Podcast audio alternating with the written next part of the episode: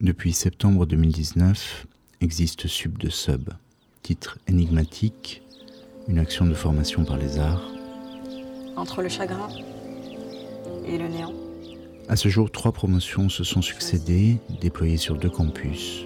L'un au bord du canal de Bourg à Bobigny, en Seine-Saint-Denis, l'autre sur la rive nord méditerranéenne, à Marseille, avec des annexes rurales, à Lorme dans le massif du Morvan pour le campus de Seine-Saint-Denis. Tu choisis quoi? À Barjol en Provence pour le campus de Marseille. Chaque promotion a rassemblé 80 jeunes hommes et jeunes femmes, 40 par campus. Le chagrin, c'est idiot. Je choisis le néant. Ils ont et elles ont entre 17 et 26 ans, tous et toutes en délicatesse avec les systèmes. Système scolaire, système pénal, système hospitalier, identitaire, administratif. Mise en œuvre au sens plein par LFKS Coopérative, cette action a été conçue par Jean-Michel Bruyère, fondateur de LFKS. Sub de Sub se présente comme une école supérieure d'autodidaxie et a pour motto faire sa vie comme une œuvre. Sur les éléments de communication pour le recrutement des étudiants et étudiantes, on peut lire Sub de Sub est pour moi si j'ai entre 17 et 26 ans et je vis dans la métropole concernée, mon diplôme ne sert à rien ou je n'ai pas de diplôme. Je sais ce que je veux mais je ne sais pas comment faire ou je ne sais pas ce que je veux mais je sais ce que je ne veux pas. Toutes les portes me sont fermées ou je ne sais pas comment les pousser en solo. L'énigme ainsi ne se laisse pas résoudre aisément. Qu'est Sub de Sub Quelles intentions s'y dévoilent Quels moyens y sont-ils mis en œuvre À quoi mènent-ils? C'est jamais complètement noir. Ton sourire. À l'invitation de Radio Grenouille se construit une série d'émissions pour arpenter ces questions, nommée Le goût du Caprisson, construite par Jean-Michel Bruyère et le collectif LFKS. Elle est constituée de 10 épisodes d'une heure. Les yeux dans les yeux. Et ça ne sert à rien. Enregistrée dans les conditions du direct et diffusée chaque deuxième dimanche du mois à 10h. Tu vois? Encore le néant. Aujourd'hui, deuxième épisode, Peine perdue, la place de la peine dans l'idée de justice. Avec Jean-Michel Bruyère, créateur de Sub de Sub, Marc Hubar. Maître Tom Bonifay, avocat pénaliste au barreau de Marseille. Sébastien Barr, référent territorial du travail d'intérêt général Tige au sein du département des Bouches-du-Rhône. Peut-être que ça n'existe pas, le néant. Mali Bourourou et Bilal Meghelati, artistes, ancien étudiant et ancien étudiant de Sub de Sub Marc Hubar, promotion Russell. Tous les deux témoigneront tout à l'heure d'un parcours de justice. Le goût du Caprisson est animé par Julien Cholanemi, intervenant au sein de Sub de Sub et membre de LFKS, qui vous parle.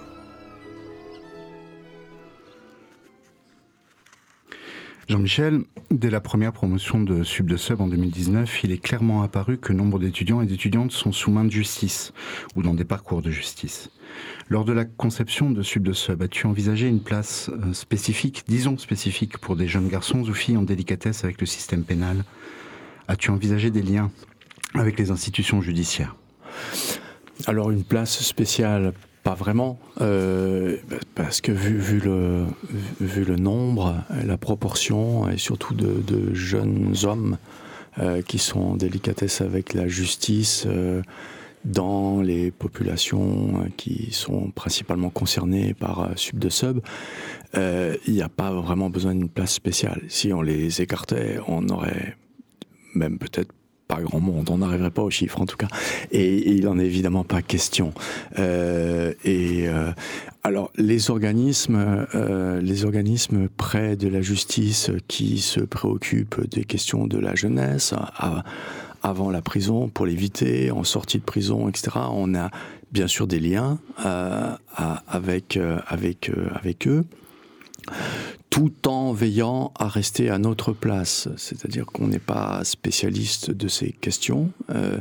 et, et puis, on n'a pas l'intention de l'être. C'est-à-dire, on ne voudrait pas être, devenir un morceau de la justice pénale pour plein de raisons, et la première étant qu'on y croit peu quand on voit le résultat, en tout cas dans son fonctionnement, son fonctionnement habituel. On a, c'est aussi pour ça que pour ma part, à titre personnel, chaque fois qu'il s'est agi d'intervenir en prison, j'ai toujours décliné ces possibilités parce que je ne souhaite pas être un morceau, même un morceau qui se penserait positif du système pénal euh, dans l'état où il se trouve et ce qu'il signifie pour notre société.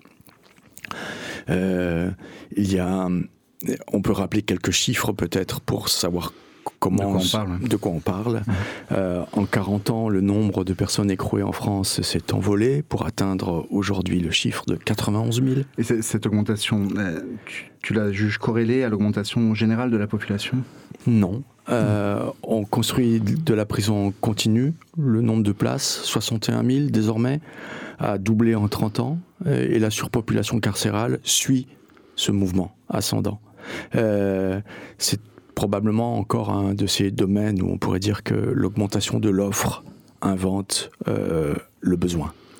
Et euh, sinon, pourquoi il y aurait tant de prisonniers euh, et pour quelle faute? Est-ce que, est que cela signifie que le pays est devenu un coupe-gorge? Non. les peines criminelles, c'est-à-dire celles prononcées par des cours d'assises en répression de crimes, meurtres, coups mortels, viols, etc., n'ont pas connu d'évolution majeure en 20 ans. Euh, elles sont stabilisées autour de 8000, je crois. Il est donc faux d'imaginer que la prison sert essentiellement à écarter de la société des individus trop dangereux et en fait des choses horribles. Il y en a, mais c'est 8000 sur 91 000, pas plus. Et les 82 000 restants, c'est quoi alors? Eh bien, si on écroue à tour de bras, c'est presque toujours pour euh, des faits de peu de gravité. La très grande majorité des condamnations correspondent à des peines dites correctionnelles, c'est-à-dire euh, qu'elles répriment des délits. Leur durée moyenne est inférieure à trois ans. Un délit, c'est une infraction, euh, c'est une infraction, c'est une infraction à la loi. Et où se trouve la corrélation, si tu veux, dans tout ça, entre le nombre de personnes en prison et la notion de, de délit? Euh, pour se faire une idée euh, de, l'augmentation, il faut euh, le corréler à peut-être à l'augmentation de, par exemple des mots dans le recueil de loi.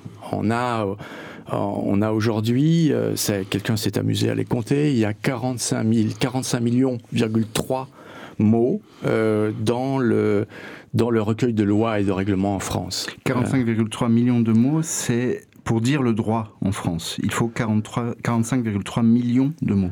Oui.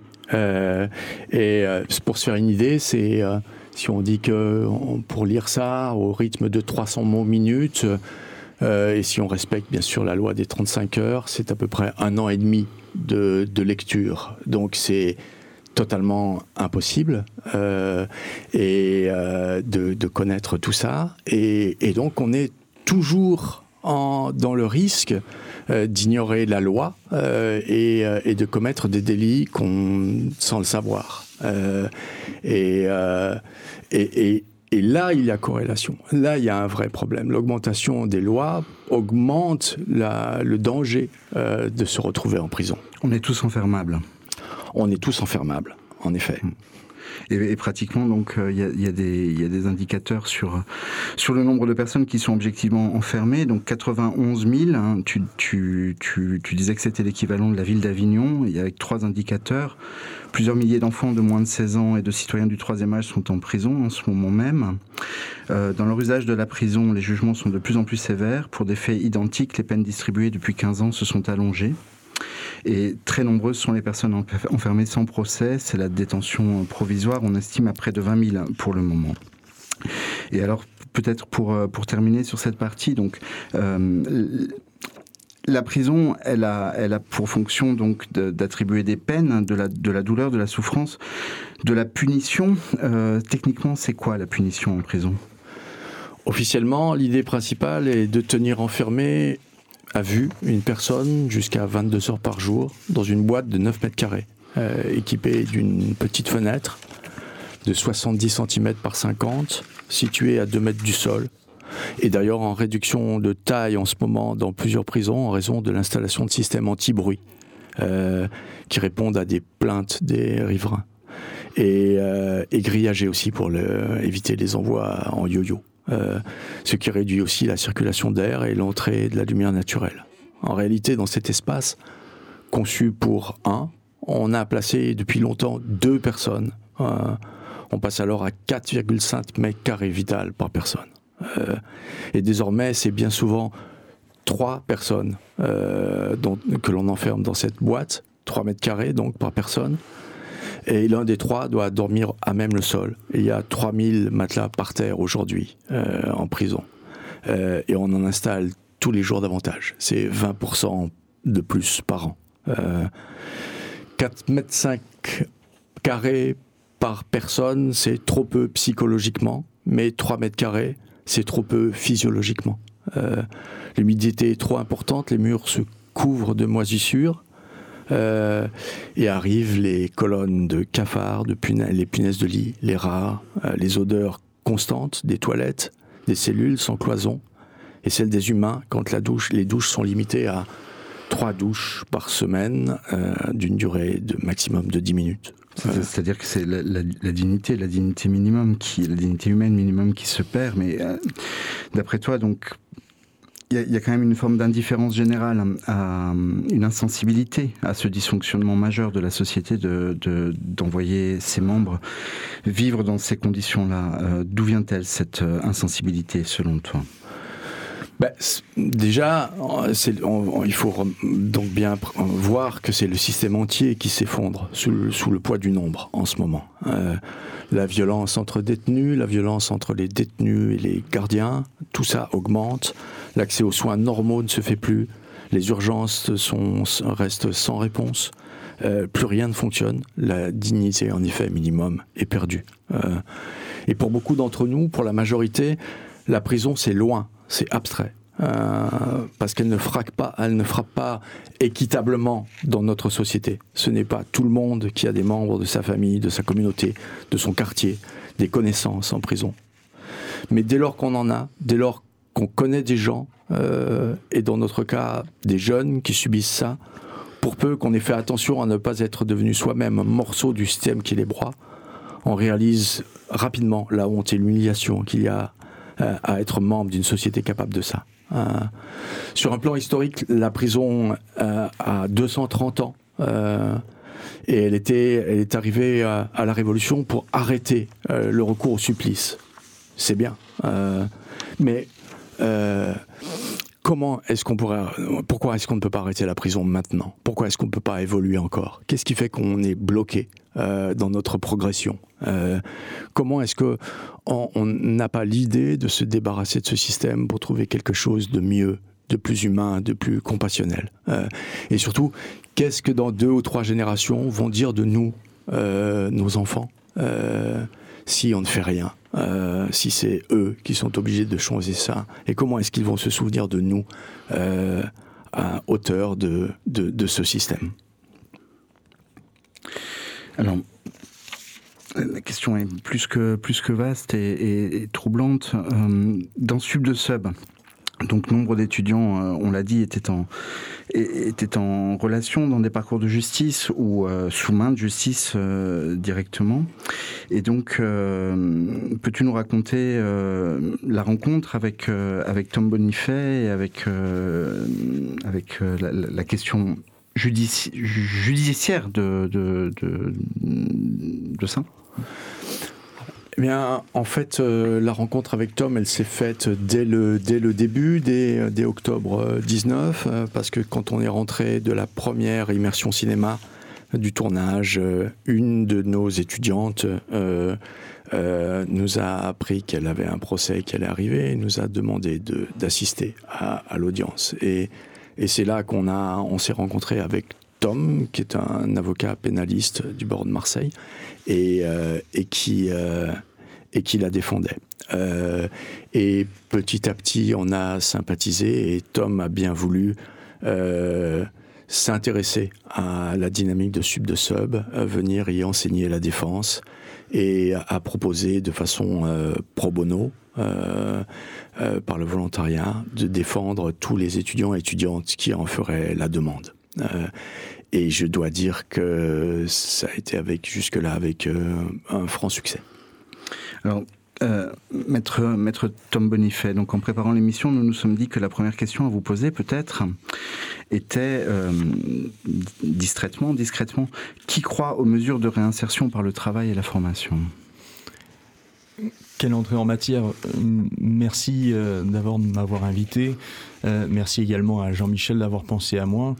vaste question que vous me posez là parce qu'en réalité, euh, j'ai l'impression que sur le papier, tout le monde y croit.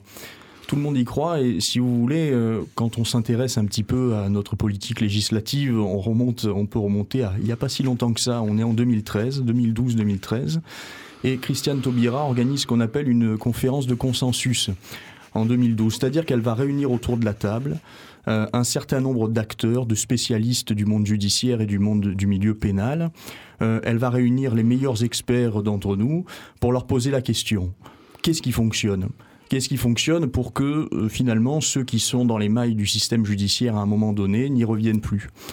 Et ce qui s'est passé, c'est que euh, ce groupe de travail qui était, alors qui n'était pas composé de, dangereux anticapitalistes, euh, mais de personnes qui venaient de tous les milieux, euh, on avait une vingtaine d'experts réunis qui nous ont tous dit finalement, au bout du compte, eh bien, ce qui fonctionne, c'est pas la prison. Ce qui fonctionne, c'est l'approbation. Ce qui fonctionne, c'est de sortir du tout carcéral. Et on a fait, donc par le biais de ce, collège d'experts, cette conférence de consensus, une douzaine de propositions qui, si elles étaient toutes appliquées, hein, finalement, euh, finiraient par vider les prisons euh, de quasiment l'intégralité de leurs membres. Donc, euh, euh, à la première question, j'ai presque envie de vous dire, mais euh, finalement, oui, tout le monde y croit à cette, à cette sortie de détention par le travail et à cette réinsertion par le travail. Mais la réalité, vous l'avez compris, c'est que c'est pas ça. La réalité, c'est que quand on va devant un tribunal correctionnel, qu'on fait une audience, par exemple, de comparution immédiate, c'est-à-dire des gens qui sont jugés sur le fait quasiment pour des infractions qu'ils viennent de commettre, le référentiel, ça reste encore et malgré tout la détention, l'incarcération, et qu'aujourd'hui on se retrouve avec les, les, chiffres qui ont été cités par Jean-Michel et qui nous placent dans une des, des pires situations européennes à un niveau équivalent avec ce qui se passe en Turquie. Joie, bonheur. Il y a quand même 30 000 personnes en prison qui sont sans jugement. Hein. C'est-à-dire, on appelle ça la détention provisoire, mais le, dans les faits, euh, ils sont en prison et ils n'ont pas été jugés. Exactement. Et c'est d'ailleurs, je, me permets de rebondir parce que c'est une des véritables problématiques aujourd'hui, c'est celle-ci. C'est celle de la détention provisoire parce que sur le poste sententiel, et, je crois que mon, mon, collègue à côté en parlera bien mieux que moi, mais ce qui se passe aujourd'hui, c'est qu'en détention provisoire, vous avez un certain nombre de personnes qui attendent un an, deux ans, trois ans, quatre ans, certaines personnes jusqu'à six ans pour avoir des procès qui doivent se tenir devant des, des tribunaux correctionnels ou pour les plus longues euh, périodes d'incarcération devant des cours d'assises, c'est-à-dire pour les crimes les plus graves. Et on a des personnes qui attendent au milieu des murs de, détention, euh, de bien vouloir être jugées parce que la justice est engorgée, parce qu'on n'a pas assez de place pour pouvoir juger tout le monde. Et malheureusement, c'est une, véritable calamité. Concernant ces personnes dont vous, euh, dont, vous parlez, comment vous, euh, vous estimez, disons, la répartition, euh, la répartition dans la pyramide des âges, c'est-à-dire quelle, quelle, est la place des jeunes et des très jeunes dans ce, dans ce système Alors la place des jeunes, c'est la plus importante. Je crois que euh, il y a une vieille règle euh, qui s'applique euh, en criminologie, qui est que la désistance, c'est-à-dire le phénomène de sortie de détention, il se fait quasiment avec l'âge et que l'âge a une, une, importance capitale dans la sortie de, dans la, sortie de, de, de, de la délinquance. Et qu'aujourd'hui, on trouve en détention un très très grand nombre de personnes qui en réalité ont entre 18, voire 16 et, 25 euh, ans. C'est la grande majorité des personnes qui y sont, ce sont des personnes euh, qui, qui, tournent autour de ces âges-là. Donc on a des personnes très jeunes. Euh, Tom, là, quand on, dans une de nos discussions, vous, vous, vous m'avez, on, a parlé de la violence actuelle de la montée de la violence dans, dans, la, dans la délinquance notamment. Et, et vous, vous, aviez un, vous aviez une vision très, très précise de cette question, avec euh, une sorte de délocalisation de, de, des responsables euh, et d'une transformation de ces responsables en sorte de logisticiens euh, et qui, qui ne tiennent plus d'autres règles que celles du commerce finalement. Oui, évidemment, là, on, parle, on parle de la question plus précise, mais qui à Marseille est prégnante du, euh, de, de toute la délinquance qui est liée aux stupéfiants, notamment.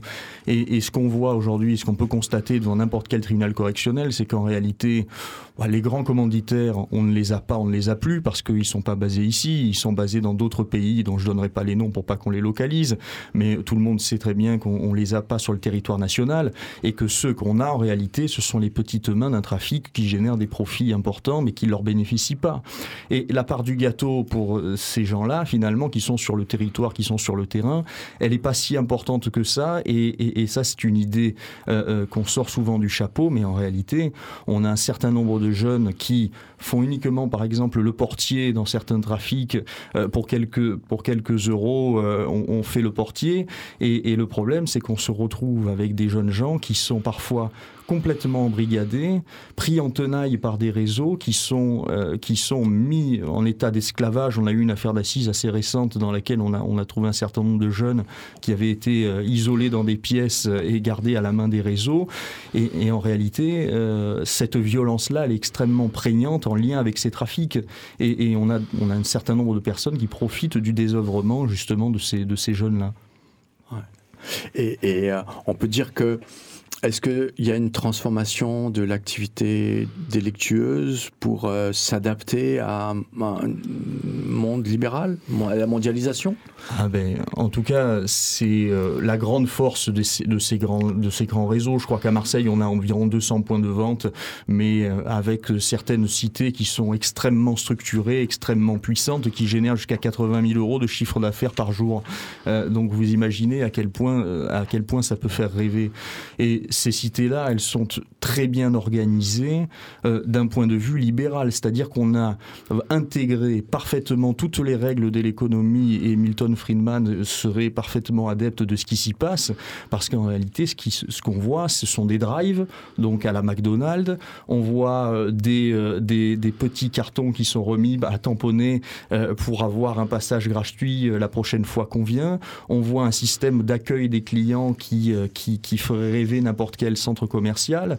Et en réalité, euh, tout est, on a un système qui est extrêmement libéralisé et aujourd'hui qui, qui subérise quasiment. Qui subérise parce que euh, qui dit trafic de stupéfiants dit ce que ça génère, c'est-à-dire en termes de violence notamment et de règlement de compte. Et ce qui se passe aujourd'hui, contrairement à une époque qui est euh, désormais révolue, c'est qu'on va chercher un certain nombre de petites mains, des jeunes, de plus en plus jeunes, 16 ans, 15 ans, qu'on va payer à la gâche, comme on dit ici, pour aller euh, jambiser ou, ou régler le compte de quelqu'un d'autre sur une mission très ponctuelle. Écoutons à ce stade la lecture par Kerenza Marin d'un passage extrait au plein du livre de Lou Koulsman et Jacqueline Bernat de Célie, Peine perdue, le système pénal en question, publié en 1982 aux éditions Le Centurion. Pour rappel, Lou Koulsman, 1923-2009, était professeur de droit pénal et criminologie à l'université Erasme de Rotterdam. Il est la figure principale de l'abolitionnisme pénal, mouvement politique et intellectuel qui se développe à partir des années 1960 en Europe. 27 de la peine légitime. J'ai parlé parfois d'abolir la peine. Je veux dire, la peine telle que la conçoit et l'applique le système pénal, c'est-à-dire une organisation étatique investie du pouvoir de produire un mal en dehors de tout accord des personnes intéressées. Mais dénoncer le droit de punir reconnu à l'État ne signifie pas nécessairement le rejet de toute mesure coercitive pas plus que la suppression de toute notion de responsabilité personnelle. Il faut rechercher à quelles conditions certaines contraintes, l'enfermement, la résidence imposée, l'obligation de réparer et de restituer, etc., ont quelque chance de jouer un rôle de réactivation pacifique du tissu social, en dehors duquel elles constituent une intolérable violence dans la vie des gens. La peine telle que nous l'entendons dans notre civilisation semble impliquer deux éléments. Premièrement, un lien d'autorité entre celui qui punit et celui qui est puni. Le premier peut dire à l'autre, ce que tu as fait est mal, tu es responsable, etc. Et l'autre accepte que son comportement soit ainsi condamné parce qu'il reconnaît le dit lien d'autorité. Deuxièmement, dans certains cas, la condamnation est renforcée par des éléments de pénitence, de souffrance imposée et acceptée en vertu du même lien d'autorité. Telle est l'analyse et le langage que nous avons l'habitude d'entendre et qui semble donc fonder la légitimité de notre droit de punir. Dans notre contexte culturel, la vraie peine est celle qui présuppose l'accord des deux parties. Dès lors qu'il n'y a pas de relation entre celui qui punit et celui qui est puni, ou s'il n'y a pas de reconnaissance d'autorité, on arrive à des situations où il est très difficile de parler de légitimité de la peine. Si l'autorité est pleinement acceptée, on peut parler d'une juste peine. Si au contraire il a une totale contestation de l'autorité, il ne s'agit plus de peine véritable, mais de violence pure. Et on peut imaginer entre ces deux extrêmes une sorte de situation intermédiaire. Le fonctionnement bureaucratique du système pénal ne permet pas un accord satisfaisant entre les parties, et dans ce contexte, les risques de démesure dans les punitions sont extraordinairement élevés. Un système qui met face à face, si on peut dire, l'organisation étatique et un individu ne saurait produire une peine humaine. Au niveau macro-étatique, les notions de peine et de responsabilité individuelle apparaissent ainsi comme fictives, infécondes, traumatisantes. Une réflexion sur le droit ou la nécessité de punir, qui prétend se situer à ce niveau, est donc aberrante. Ce n'est que dans des contextes de proximité, là où des significations concrètes peuvent être rendues aux notions de responsabilité individuelle et de punition, qu'il est éventuellement possible de reprendre une telle réflexion, soit au niveau mezzo des rapports entre les individus et les groupes ou institutions qui leur sont proches, soit au niveau micro des relations interpersonnelles, c'est-à-dire là où il est possible de rejoindre le vécu des gens. Jean-Michel, c'est quoi l'auteur d'un crime selon toi? Euh, ben, alors, le, cette, ce label de auteur d'un délit euh, est vraiment une chose qui me paraît troublante. Euh, euh, c'est fait pour, évidemment, on a, c'est fait pour souligner la responsabilité individuelle, et dans ce cas, bien sûr, c'est très bien. Mais en même temps, est-ce que c'est pas un peu dangereux euh, de, de, de, nommer en auteur quelqu'un dans, dans, un délit euh, Parce que notre vision courante de l'auteur est filtrée par le capitalisme libéral et, son goût pour l'individualisme forcené. Euh, et ça nous induit, ça, ça nous implique, ça, ça, nous, nous fait penser que il y a il y a un auteur et un seul auteur. Il est responsable, mais il est le seul responsable. Or, c'est toujours plus compliqué que ça. Euh, alors, je ne veux pas nier la responsabilité, individuelle, bien sûr, mais euh, le fait de parler d'auteur, comme nous, on pense un auteur d'un roman, un auteur d'une œuvre, c'est que lui, on n'a pas du tout, on n'induit pas, ce qui est pourtant vrai, qu'il est euh, dépendant de, sa, la de sa culture, de la civilisation, de ses, de ses devanciers et, et, de toutes sortes d'influences de sa société. Donc il y a toujours une partie collective dans une œuvre. Est-ce que c'est pas le cas aussi dans le délit? Et, et, comment, comment est-ce que parler d'auteur d'un délit, est-ce que, vu ce que, le concept actuel d'auteur, est-ce que ça ne nous empêche pas de nous interroger sur euh, la responsabilité de la société euh, dans un dysfonctionnement? Euh, Et est-ce que ça n'empêche pas aussi de s'intéresser davantage aux victimes? Alors, il, y a aujourd'hui en, France et dans pas mal de pays, c'est développé euh, à partir de, des années 70 et Howard Zern s'est développé un, principe qui s'appelle la justice restaurative et qui est installé en, France depuis quelque temps et qui se préoccupe de ces questions et, des, victimes davantage que d'habitude. Et Sébastien Barr, qui est là, euh, euh, est un animateur de la justice restaurative et c'est pour ça qu'on l'a invité à venir parler avec nous. Sébastien. Euh, bonjour à tous. Euh, ben, merci effectivement, merci pour, euh, pour ton invitation. La justice restaurative est un courant canadien au départ, hein, qui existe effectivement depuis une quarantaine d'années. et en France, on débute, hein, on, marche à peine, hein.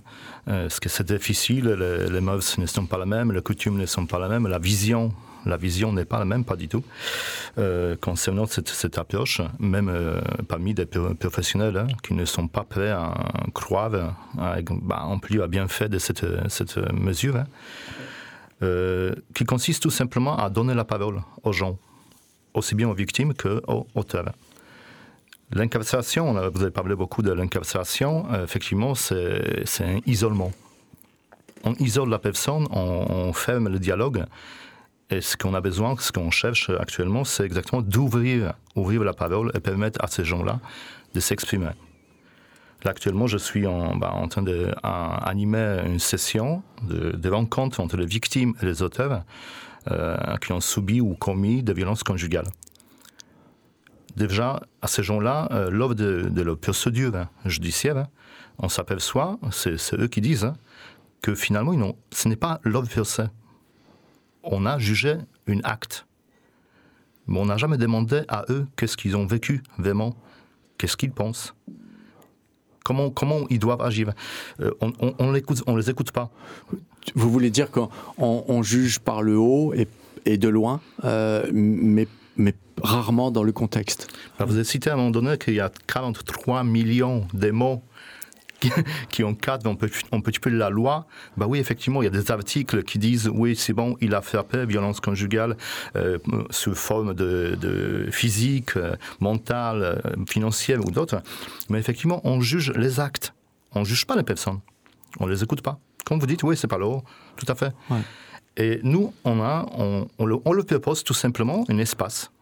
Un espace où ils peuvent enfin s'exprimer évoquer Qu'est-ce qui l'a ramené à ces violences-là Qu'est-ce qui l'a déclenché? Comment c'était passé? Pourquoi c'est passé comme ça, pas autrement? Et là, effectivement, ces, gens, aussi bien les victimes que, les auteurs, bah, en, ils retrouvent des points communs.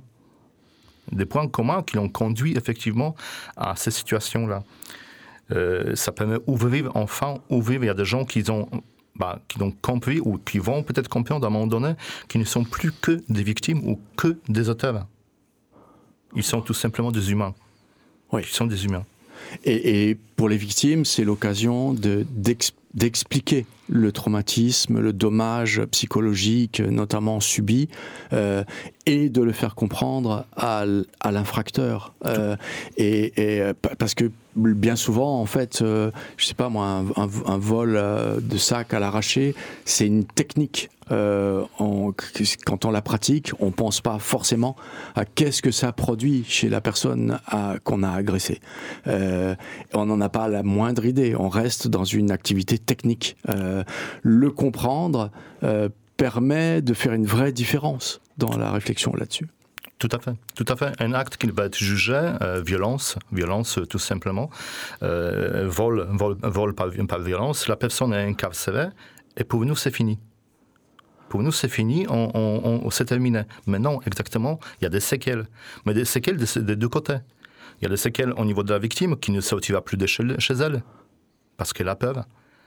Mais aussi, euh, côté auteur, qu'il a tout perdu, il, a travaillé ou il n'a pas travaillé, il a des enfants, il n'a plus d'enfants. Il y, a, y, a, des séquelles de deux côtés. Et ces rencontres, effectivement, permettent à ces gens-là, aussi bien des victimes que les auteurs, hein, il, y a, deux côtés, euh, il y a deux côtés, et permet à ces gens-là de devenir un petit peu les humains, d'échanger sur des séquelles, comme vous dites, hein, parce que c'est important. On, parle d'un jugement. Le jugement, c'est quoi? C'est cinq minutes. Le magistrat prononce une peine, même si on veut voir. Et après Qu'est-ce qu'on fait après? Qu'est-ce qui se passe au niveau de la vie des de auteurs et qu'est-ce qui se passe au niveau de la vie des victimes? La justice euh, n'est plus là, quoi. Il y a des associations et de victimes qui essayent un petit peu d'accompagner ces gens-là. Le service pénitentiaire, qui a quand même la vocation pas seulement de surveiller, mais également accompagner. Il y a tout ça, ça existe, mais c'est vraiment, à mon sens, pas assez. Et un, courant de pensée dit que un des problèmes de la justice pénale, c'est de désapproprier, déposséder les, les, gens de leur conflit. autant les victimes que les infracteurs. Et pour le confier à des, à des spécialistes, dont c'est le métier, pardon Tom, et, et, et en leur enlevant la parole. Ils sont représentés, on parle pour eux dans un langage qu'ils ne comprennent pas forcément. Il faut leur expliquer euh, par ailleurs ce qui est en train de se passer. Il n'y a pas de compréhension directe et euh, ils n'ont pas accès à leur conflit. Est-ce que est-ce que vous faites partie des gens qui croient que euh, rétablir, rétablir les gens dans la propriété de leur conflit dans, et, et, fait partie des solutions euh, intéressantes et, prometteuses? on peut dire ça. Les magistrats, oui, bien sûr, il doivent exister des personnes professionnelles qui vont définir la peine. Ça, c'est un phénomène logique. Mais effectivement, euh, il manque la place pour ces victimes et pour des auteurs on ne donne pas assez de place. Après, la question, c'est aussi de, temps. Bien évidemment, un magistrat qui euh, doit audiencer, je ne sais pas combien des audiences dans la journée, il n'a pas du temps de consacrer suffisamment, effectivement, pour les entendre, ces gens-là. Dans l'idéal, bien évidemment, on doit faire ça. Dans l'idéal. Maintenant, je ne sais pas comment. Bien sûr. Alors, je voudrais revenir parce qu'en préparant l'émission, vous avez dit quelque, vous avez pris un exemple très, à mon avis, très parlant euh, et qui revient à cette, euh, cette interrogation sur la question de l'auteur d'un délit. Vous parliez des coursiers, euh, des coursiers. On parlait d'Uber tout à l'heure, Uber Eats et compagnie. Les coursiers qui sont une nouvelle forme d'esclavage et qui sont tenus à des cadences de travail s'ils veulent s'en sortir, s'ils veulent gagner suffisamment, parce que c'est évidemment un métier où on travaille, on gagne très peu pour travailler beaucoup. Euh, ils, sont, ils sont conduits c'est le cas de le dire, à, pas beaucoup d'infractions en scooter et, compagnie. Euh, ils passent un peu partout, ils respectent pas les règles du tout. Euh, mais est-ce qu'on peut leur reprocher à eux seulement? Quel intérêt de le faire? Est-ce que c'est pas une responsabilité de la société? Voilà un exemple très très simple. Alors, la loi ne prévoit pas effectivement une responsabilité, collective. Tout à fait, on juge la personne parce que c'est lui qui l'a commis. Mais sous, le fond, effectivement, je suis d'accord avec vous hein, qu'il faut chercher un petit peu plus loin. D'où ça vient et pourquoi Là, effectivement, le coursier, bien évidemment, oui, il fait des choses, tout à fait. Il enferme la loi. Il, vient des lacons, tout à fait. Après, il faut, il faut comprendre effectivement d'où ça vient les origines. Je pense que notre société est déjà peut-être a fait ça. Écoutons Soldier Story, troisième morceau de Tupacalypse Now, premier album solo de Tupac sorti en 1991. Tupac a 20 ans. Un premier disque politisé, intelligent et très critique envers les institutions américaines, les violences policières, les inégalités sociales. Par un jeune homme noir, né à Harlem en 1971, tôt assassiné sous les néons du strip de Las Vegas. Sa mère était une Black Panther, son beau-père, Mutulu Shakur, sa tante, la légendaire Asata Shakur, étaient des révolutionnaires, des combattants de l'intérieur, membres de la Black Liberation Army. Tupac est l'héritier d'une haute conscience politique. Mais il est aussi, et pêle-mêle, un petit voyou, un lycéen cultivé initié au ballet dans une école d'art, amateur de poésie, de théâtre. Un rappeur superstar aux 75 millions d'albums, un militant, finalement récupéré par un gang de Los Angeles et tué par un autre. Ricochant comme une balle perdue de studios en prison, sa courte vie rapidement lui a échappé. Soldier Story l'annonçait. Soldier Story, c'est l'histoire de deux frères dont l'aîné va en prison et le plus jeune va, lui, dans le trafic de drogue, puis décide qu'il doit libérer son grand frère par les armes, Finalement, il échoue et les deux sont tués. On dit que Soldier Story est inspiré de l'histoire vraie de l'activiste, écrivain et prisonnier rebelle George Jackson, que Tupac admirait, et de la tragique tentative de son jeune frère Jonathan pour le libérer en août 1970. Peut-être bien. Ce qui est certain est que le début du morceau évoque une situation critique dont on se dit en l'écoutant qu'elle s'est sans cesse rapprochée de nous en France depuis 30 ans et qu'elle est ici, maintenant. Tupac nous prévient. Ils ont coupé les aides sociales, ils estiment que la criminalité augmente maintenant. Tu as des blancs qui tuent des noirs, Des flics qui tuent des noirs et des noirs qui tuent des noirs. La merde va juste empirer. Ils vont juste devenir des soldats. Carrément des soldats. They cutting off welfare. Crime is rising. Got whites killing blacks, cops killing blacks, and blacks killing blacks. Shit just gonna get worse.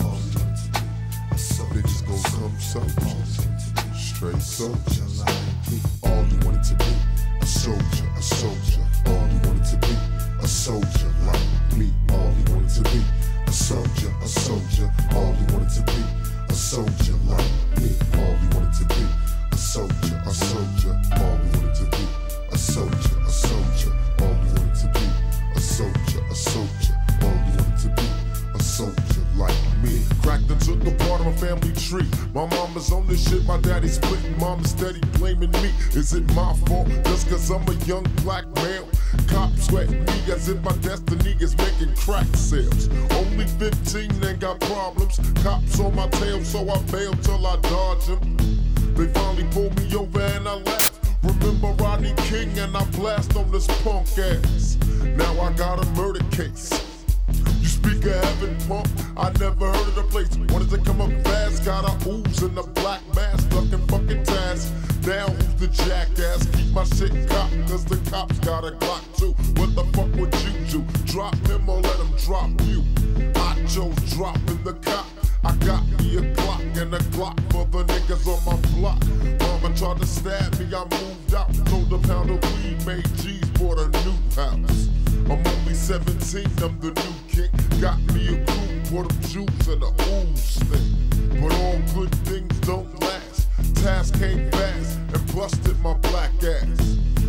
Cooling in the pen where the goods kept. Now my little brother wants to follow in my footsteps. A soldier, a soldier, a soldier. All he wanted to be, a soldier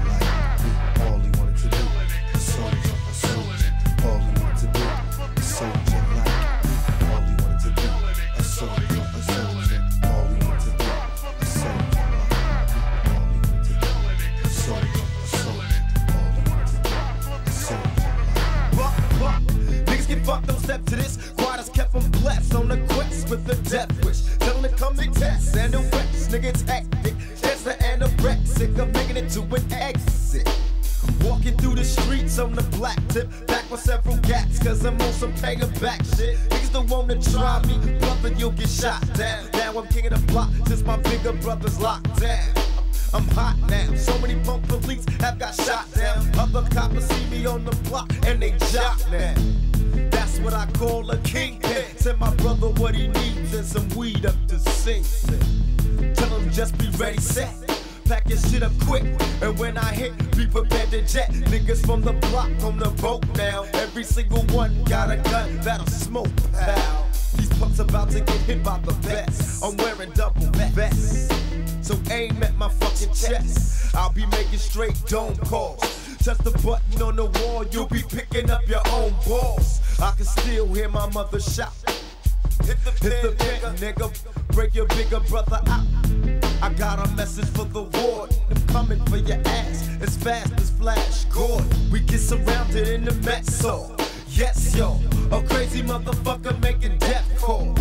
Just bring me my brother and we leave it. For every minute you store, one of y'all bleed. They brought my brother in a jitty. I, took a cop just in case things got tricky. And just as we was walking out, I caught a bullet in the head. And screams never left my mouth. My brother caught a bullet too. I think he gon' pull through. He deserved to. The fast life ain't everything they told ya. Never get much older. Following the tracks of a soldier. A soldier, a soldier. All he ever wanted to be, a soldier like me. All he wanted to be, a soldier, a soldier. soul, a all we want to be, a a all we want to be, a a all we want to be, a a a.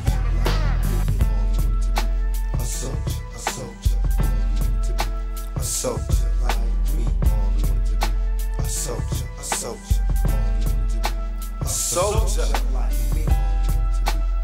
straight soldier.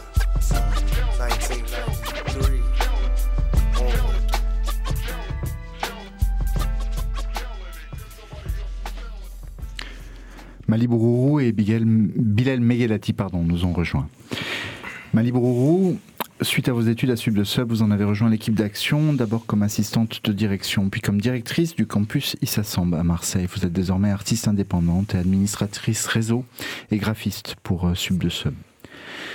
Bilal Megalati, durant vos études à Sub de Sub, vous avez aussi exercé la fonction de directeur général junior de l'école supérieure. Vous êtes aujourd'hui acteur professionnel, mais vous travaillez régulièrement encore avec Sub de Sub, notamment à la régie générale des tournages. Et vous y animez des ateliers de débat et conduisez des expériences de dérive psychogéographique dans le parc national des Calanques, rendant un hommage environnemental à une invention situationniste. Jean-Michel, euh, peux-tu nous dire pourquoi, dans le contexte de cette émission, tu as souhaité inviter euh, Mali et, Bilal? Ah ben parce qu'ils ont une euh, expérience euh, l'un et l'autre différente, mais relativement développée de la question, une expérience personnelle. Et, je pense que Bilal peut, nous parler d'une expérience à l'intérieur des, murs de la prison. Qu'est-ce que c'est que d'être enfermé là? Bah déjà tout d'abord, euh, par rapport à mon expérience, bah, je savais déjà que c'était une chose éventuelle qui, pouvait arriver. Et quand c'est arrivé, bah en fait, euh, déjà tu rentres tard le soir à 22h, tu as passé 48 heures de garde à vue, ensuite tu vas au dépôt. Et quand tu arrives, on te met dans ta cellule. Et la première nuit, on va dire, c'est un peu plus la, plus choquante parce que quand tu dors, eh ben, tu es un peu dans tes rêves d'extérieur. Et quand tu te réveilles, bah, c'est une réalité. La première chose qui m'a marqué, on va dire, c'est l'œilleton au réveil euh, et d'être enfermé. L'œilleton, c'est le trou par lequel tu es regardé de, par, les, par les gardiens, c'est ça C'est ça, en fait. À travers la, porte C'est la première chose que tu vois quand tu te réveilles, c'est la porte avec l'œilleton. Et euh, ensuite, bah, tu as la première promenade où tu sais ce qui t'attend et que c'est tout, tout, un autre monde. On nous avait déjà préparé, enfin, par rapport à, à mon entourage, qu'il fallait mettre son cœur de côté quand, quand, tu arrives en détention par rapport à la violence et tout ce qui, qui s'ensuit. Euh, la promenade, la promenade où ta première promenade, tu, peux être confronté à des, des, personnes que tu connais ou que tu ne connais pas et que tu as plein de tests en fait. Un bonjour avec un sourire, ça peut être un test et tu as beaucoup de paranoïa à l'intérieur de prison. Euh, et ça, c'est dans toute la, dans toute, euh, la détention. Il y a beaucoup de formes de paranoïa. Tu as aussi la douche. La douche, où c'est un moment où c'est eux qui t'indiquent quand prendre la douche. Généralement, c'est tôt le matin. Et tu as le maton qui, qui, ferme la porte derrière vous. Ça veut dire que vous vous retrouvez à 10, 11. Et généralement, tu as, énormément de bagarres qui, qui, se suivent dans la douche. Des choses qui se règlent là-bas. Et bah, tu es un peu enfermé déjà, enfermé dans la prison. Et ça, c'est marquant ce que je peux vous parler aussi de. C'est une, une, vie à part, non La prison, du coup? Ben, En fait, ça c'est propre code. Tu es hmm. coupé du monde. C'est rien à voir. C'est. T'as. As, généralement, comment vous dire euh, bah, Quand je vous dis c'est propre code, c'est que c'est. Déjà, la forme de liberté, il n'y en a pas vraiment. Déjà, il y a. C'est le principe. Ouais, c'est le principe, mais quand tu le vis, c'est totalement différent. Tu n'as que tes pensées un peu pour, euh, pour t'évader et encore il t'offre des fois quelques activités, mais les activités ne sont pas vraiment voilà, au goût du jour, dans le sens où on t'offre deux heures d'activité. À leur façon, par exemple, on avait un atelier euh, photo et tu te dis, ouais, je pourrais photographier un peu tout ce que je veux, mais il te t'impose des conditions.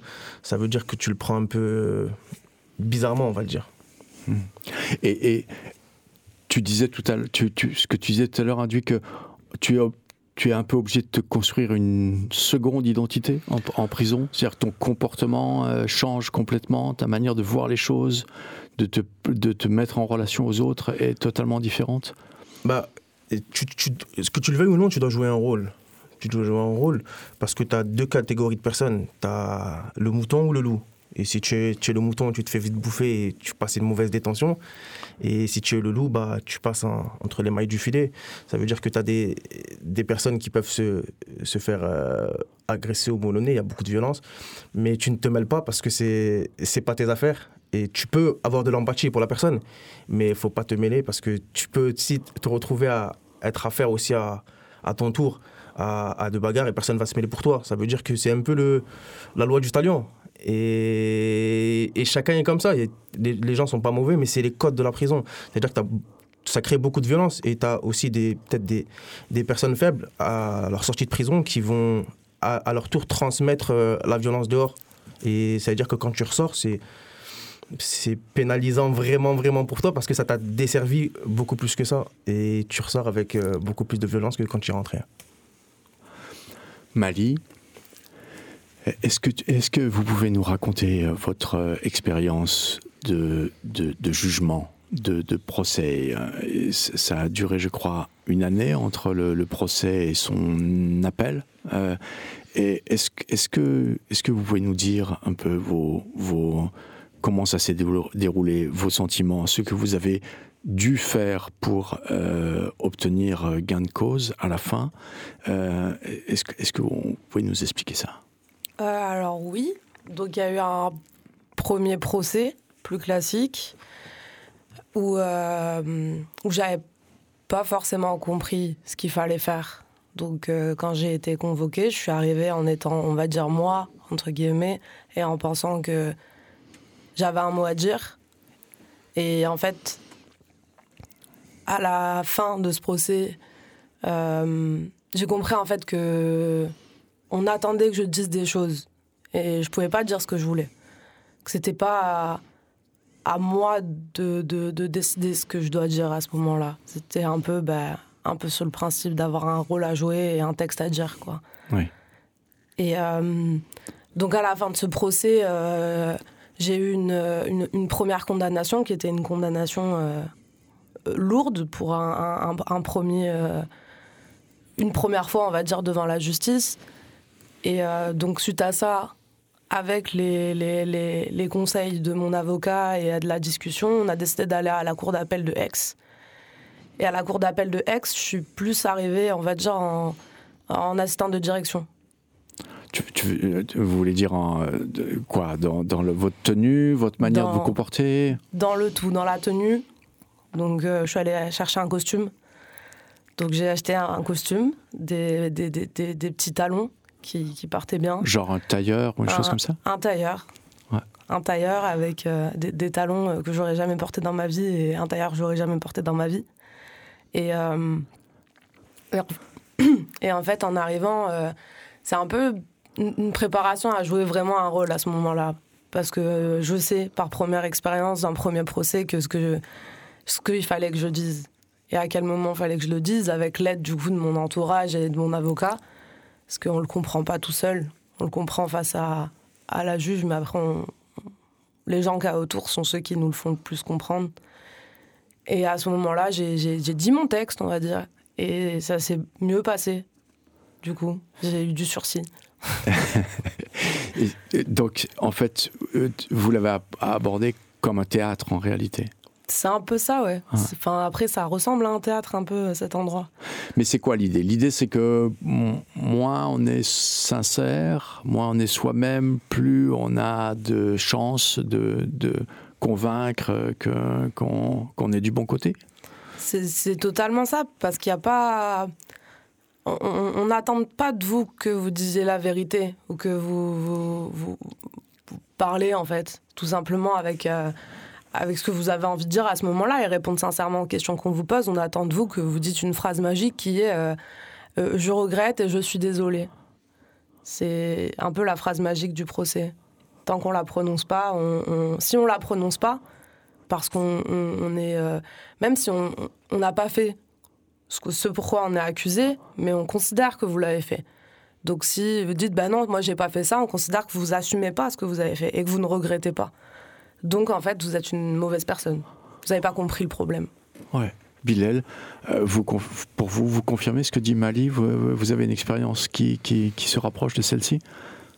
Euh, Bah, sur ça, je sais que euh, moi, j'ai pas eu la même expérience parce que j'ai pas eu le- la deuxième chance de- d'être en appel.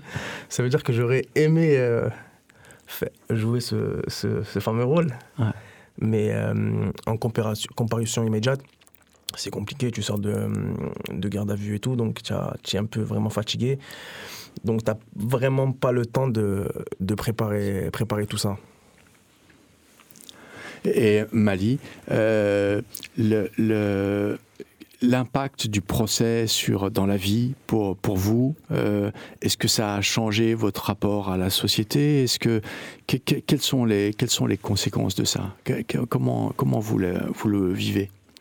Bah, ça change carrément le, rapport à la société parce qu'on sort de ça en, étant, euh, en devant rendre, rendre, des comptes en fait en permanence. Donc faire un suivi SPIP, avoir une obligation de travail, avoir une obligation de dire si on quitte le territoire. Euh, donc on a un peu l'impression de tout le temps devoir toujours prouver. Parce que, bon, ce que dit Bilal, lui, il est en comparution immédiate. Moi, il y a eu quatre ans entre ce qui s'est passé et le procès en lui-même. Donc, euh, en quatre ans, on a la vie qui évolue et qui change. Et, et ouais, il y, a vraiment ce truc de devoir rendre des comptes qui change un peu la vie et surtout le, le, le rapport un peu à soi-même on, se tient parce que, pas parce qu'on a forcément compris, mais on se tient parce qu'on a peur de ce qui peut se passer. Et aussi, euh, après, ça, ça, ça bloque un peu, ça fait comme un traumatisme en fait à un moment. Quand on se retrouve dans des situations où on peut pas. Euh, bah, par exemple, pour moi, en fait, si je me fais agresser dans la rue, j'ai l'impression que je peux pas me défendre aujourd'hui. The dream has ended for died, the night a blossom fell C'était Le goût du Caprisson, deuxième épisode, Peine perdue, la place de la peine dans l'idée de justice, avec Jean-Michel Bruyère, créateur de Sub de Sub, Maître Tom Bonifay, avocat pénaliste du barreau de Marseille, Sébastien Bach, référent territorial du travail d'intérêt général, Mali Bourourou, Bilal Miguelati, artistes et étudiantes et étudiants de la promotion Russell. Il est beau ce coin. Ouais. Grâce aux arbres. Et aux fleurs. Et la voix de Kerenza Marin, ancienne étudiante, promotion Félix. Faut pas les cueillir. Elles sont trop belles. Assistant à la réalisation, Wilson Bernardo José, étudiant de Sub de Sub, promotion Hugo. J'ai le ventre qui grouille.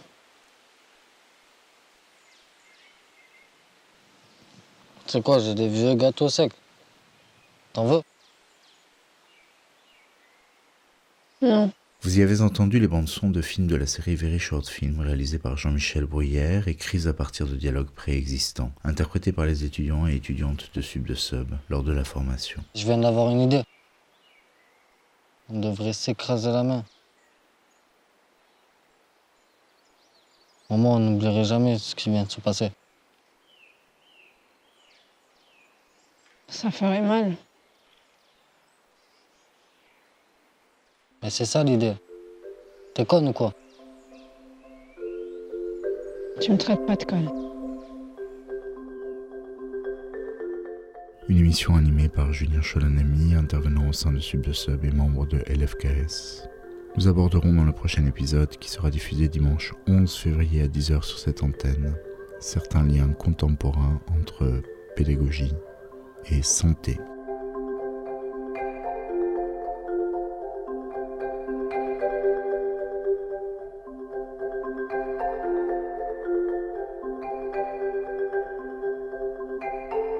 Il est beau ce coin.